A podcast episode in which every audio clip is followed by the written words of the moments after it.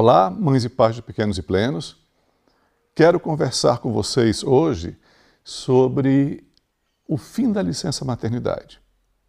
A volta ao trabalho da mãe ou do casal né, no final dos seis meses da, da licença. É uma situação bastante desafiadora. Eu tenho atendido uma quantidade muito grande de famílias que relata é, uma situação de caos, de desorganização é, quando, no teletrabalho, né, no home office, é, quando tem um bebê em casa e que, e que demanda.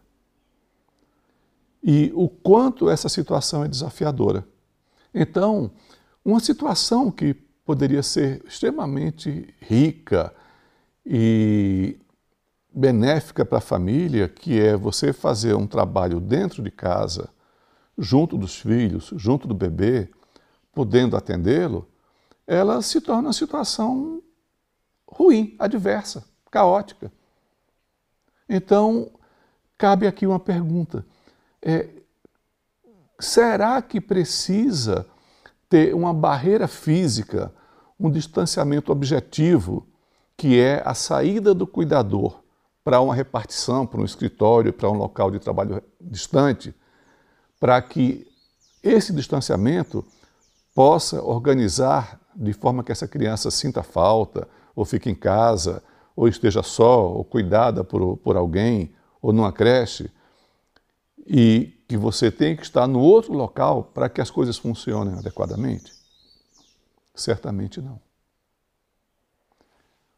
O trabalho remoto, é, o home office, pode ser uma oportunidade excelente de organização, de produtividade e de atenção à família de uma maneira extremamente construtiva e amorosa. Depende muito da organização do casal e depende muito de orientação. Eu tenho já vários meses, né, desde o início da pandemia, quando essa situação começou a se apresentar, é, lidado com muitas famílias que me procuram é, falando da dificuldade, né, da desorganização com a volta ao trabalho, ao trabalho remoto, e eu oriento e estou seguindo essas famílias e é impressionante né, o retorno, os depoimentos é, e a maneira como essas famílias têm se organizado. E eu quero compartilhar isso com vocês. A primeira coisa é, é básica, né, que ela até independe é, do trabalho ou, ou da licença, que é aquela questão do atendimento do bebê pela livre demanda. Então, muitas vezes, nós sabemos que ah, tem cuidadores que confundem a livre demanda com uma coisa que é: ah, não, o bebê não pode chorar. Então, qualquer manifestação do bebê já coloca para mamar, já pega o bebê, já tem alguma interferência, quando se poderia né, esperar que o bebê sinalizasse qual a sua real necessidade para então ele ser atendido. O que é a livre demanda? Certo? Então, livre demanda é oportunidade, é o momento oportuno de se atender a qualquer demanda que seja da criança. Então, o momento oportuno não é antecipar, assim como também não é largar a criança chorando. Oportuno é um momento exato. E isso funciona como um organizador para o bebê e um organizador para a família também.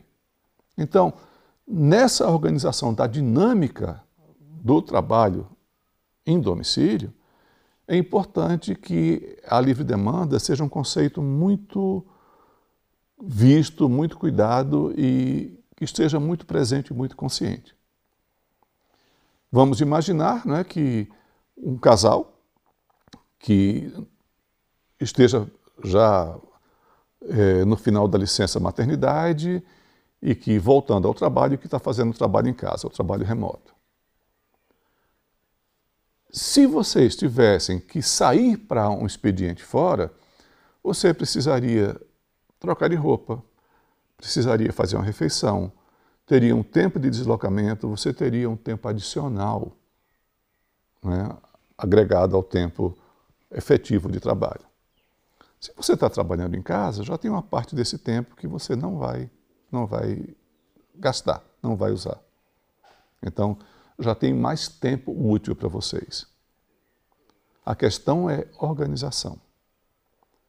Se um do casal vai trabalhar e o outro não, existe até a possibilidade de não se ter rede de apoio. De você não precisar colocar a criança na creche, ou não precisar ter uma cuidadora um babá. E, eventualmente, você pode ter a diarista né, para cuidados da, da casa, sei lá, duas vezes por semana, enfim, a critério da família. Mas aquele que não estivesse no trabalho, naquele momento, ficaria responsável pelo cuidado com o bebê. É uma demanda grande, porque não é só cuidado com o bebê, tem as outras tarefas da casa, preparação da alimentação. A gente sabe que isso não é fácil. Se cada um do casal trabalha um expediente, tem a possibilidade de ter o revezamento, um trabalhar em cada turno e em cada turno um ficar responsável pelo, pelo bebê. É claro que para isso funcionar, é necessário muito compromisso,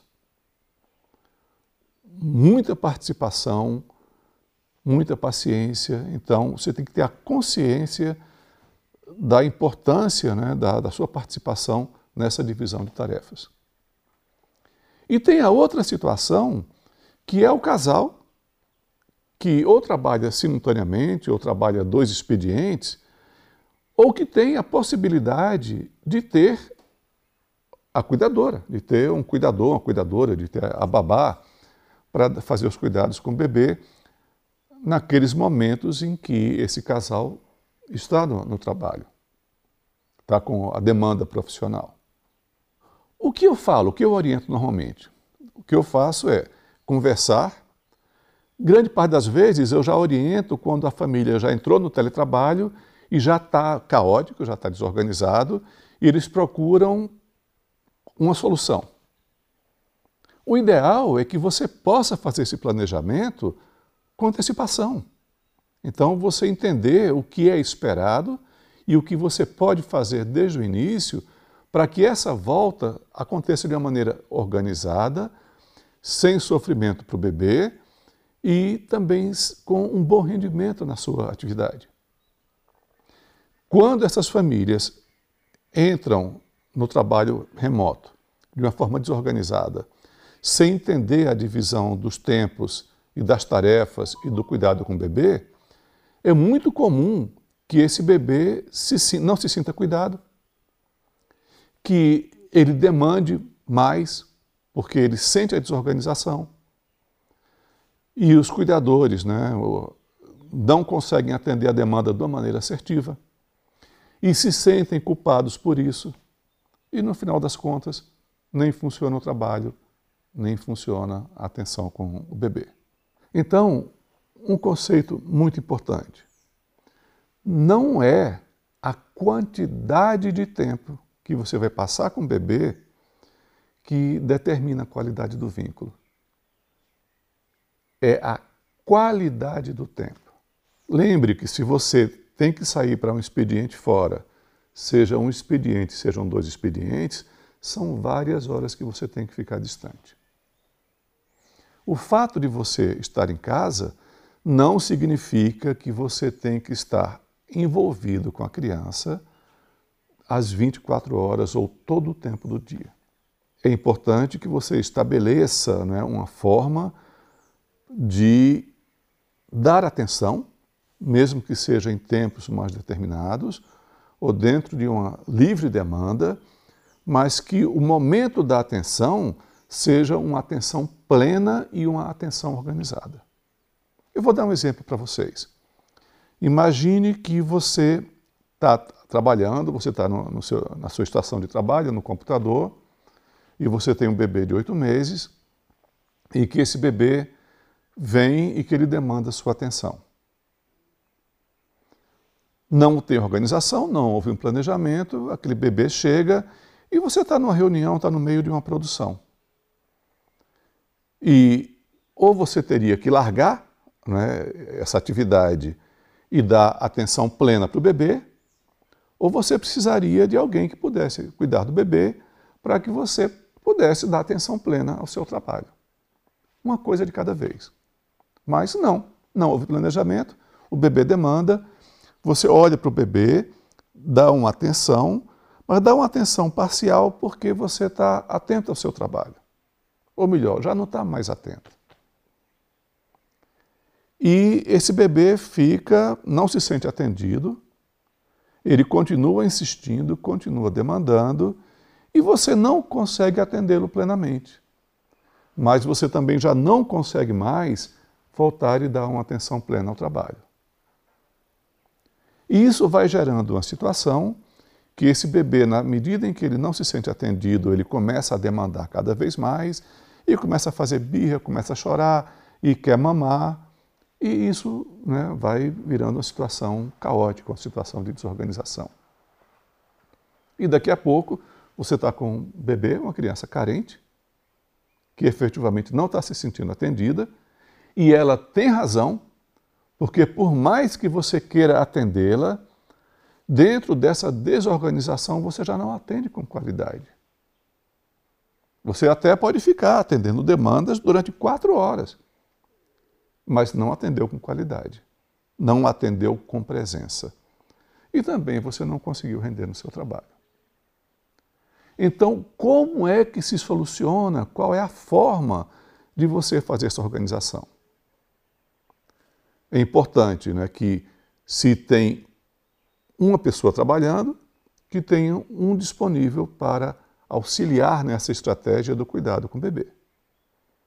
Se são dois, né, é, o casal apenas, um deles está trabalhando, o outro está disponível.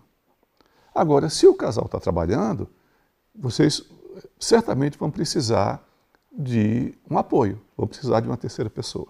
Antes, né, no, no final da licença, o casal deve conversar e fazer um planejamento. Então, imaginem que tem essa pessoa que está fora, essa terceira pessoa que vai ajudar, e que o casal, dentro daquele tempo, vamos imaginar que seja um expediente de 8 é, horas da manhã, de 8 a meio-dia, que eles avaliem, né? É, dentro desse intervalo, eu posso, às 9 e meia da manhã, parar 20 minutos ou 30 e eu posso dar atenção para o bebê. O outro do casal pode falar, não, então eu vou ficar de 10 às 10 e meia, posso parar também, posso dar atenção para o bebê já tem ali uma organização em que eu separei um tempo para dar uma atenção plena para o bebê e eu sei que eu tenho um compromisso e que eu tenho que dar uma atenção plena para o meu trabalho.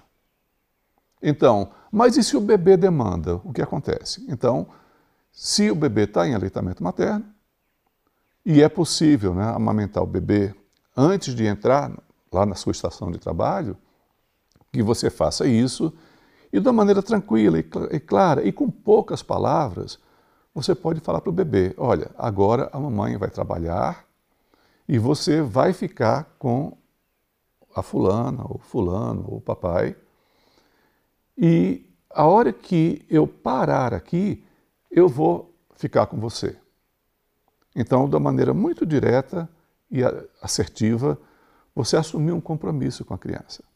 Então, eu estou trabalhando, então você vai ficar com outra pessoa. Eu não vou dar atenção para você agora mas na hora que eu parar, eu me comprometo a dar atenção plena para você. Ok, ok. É claro que essa criança olhou, prestou atenção, mas ela não tem o um entendimento pleno disso. Ela pode estar numa mesma dependência, não precisa você entrar num local, no escritório e fechar a porta. Eu tenho casais que isso funciona com eles trabalhando numa sala com a criança brincando, funcionando ali também. E dá tudo certo. Então, essa pessoa que vai ficar para atender o bebê pode colocar para dormir, pode dar uma refeição, pode brincar com o bebê, pode sair, dar uma volta no parque, no, no playground, enfim, vai ocupar o bebê e vai fazer essa barreira né, não uma barreira impeditiva, mas uma barreira de opções, de distração, de atenção com o bebê, para que ele não tenha a necessidade de demandar o cuidado da mãe ou do pai. Mas, eventualmente, acontece dessa criança, ela um descuido da pessoa que está cuidando, ou essa criança fura o bloqueio e ela chega lá na mãe ou no pai e demanda. Né? Se nesse momento você fala, você está no seu trabalho, você fala, gente, um momento aqui, dá um minuto, e você desliga, e você volta para o bebê, uma atenção plena, e fala, meu filho, minha filha, nesse momento a mamãe está trabalhando. Então, você vai brincar com o cuidador, a cuidadora, e quando a mamãe terminar, ou o papai terminar, vai ficar com você. Lembra aquele que você falou mais cedo no início do expediente. É claro que nessa hora, essa pessoa que está por conta de cuidar do bebê, ela tem que estar tá ligada, né? que é alguma coisa ali que houve um, uma quebra né? de protocolo. Então, nunca chegue para tentar tirar a criança dali.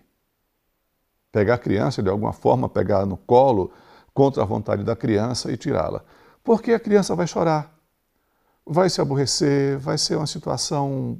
É uma, é uma situação de violência. Então, nunca é, agir dessa maneira. Mas tem estratégias. Então, eu sei que se o bebê está chamando a atenção de uma outra pessoa e aquela pessoa não tem como dar atenção, e se eu quero ajudar, o que eu posso fazer é, aqui de onde eu estou, mesmo mais distante, eu posso pegar um objeto, um brinquedo, uma coisa qualquer, ou criar uma situação em que eu, sem necessariamente ter que chamar a criança, eu posso até chamar, né? Meu filho, minha filha, vamos lá, vamos brincar e tal. Mas a criança não quer, ela está querendo demandar né, aquele que está ocupado e que não pode dar atenção. Mas se eu pego um objeto qualquer né, e até muitas vezes sem olhar para o bebê, eu brinco né, e falo: olha que legal, que interessante, esse aqui, ele pula, ele bate, não sei o que e tal e você faz uma brincadeira, faz um, um chama atenção para aquilo, certamente essa, esse bebê, essa criança, ficará curioso com o que está acontecendo. E o que acontece normalmente é que essa criança ela para, olha, e ela já sai daquele lugar e vem entender, vem pesquisar o que está acontecendo aqui. No que ela saiu de lá e veio para cá, ela já mudou de estação. Ela já mudou o foco. Se nesse momento eu pego isso que eu fiz, que eu estou lá, o objeto, a brincadeira, e chamo a atenção, envolvo a criança um pouco ali, e já vou e saio com ela e vou para um outro lugar, possivelmente essa criança vai ficar bem. E você vai ter ali uns minutos, vai ter um tempo em que a coisa vai evoluir. Se em algum momento você percebe que essa criança está sentindo mesmo a falta, e que por mais que você esteja ali brincando, distraindo, saindo, essa criança está com uma demanda, aí é importante ver, né, fazer um sinal para que a mãe ou o pai possa parar o trabalho e vir atender. Mas se é possível você administrar, lembrem que a mãe ou o pai que está na estação de trabalho e que falou: Olha, eu agora não posso atender, agora eu vou trabalhar, mas na hora que eu parar, eu venho para ficar com você.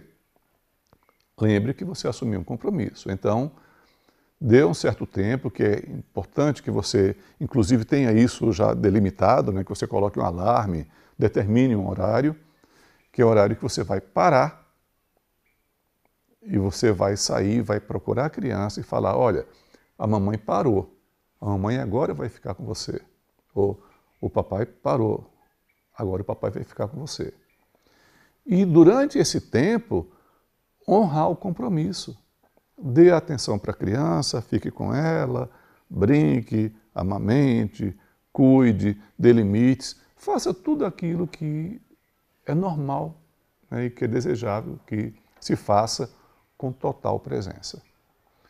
Marcou aquele tempo, aquele intervalo, você precisa voltar à atividade, você pontua para a criança: olha, eu agora vou precisar voltar ao trabalho, quando eu parar novamente, eu venho para brincar com você. E cada vez que você fala isso, é importante que você honre o compromisso.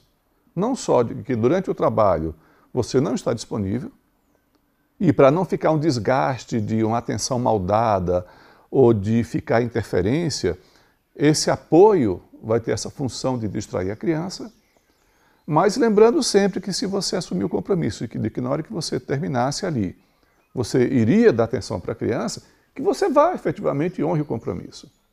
Agora, pequenos detalhes.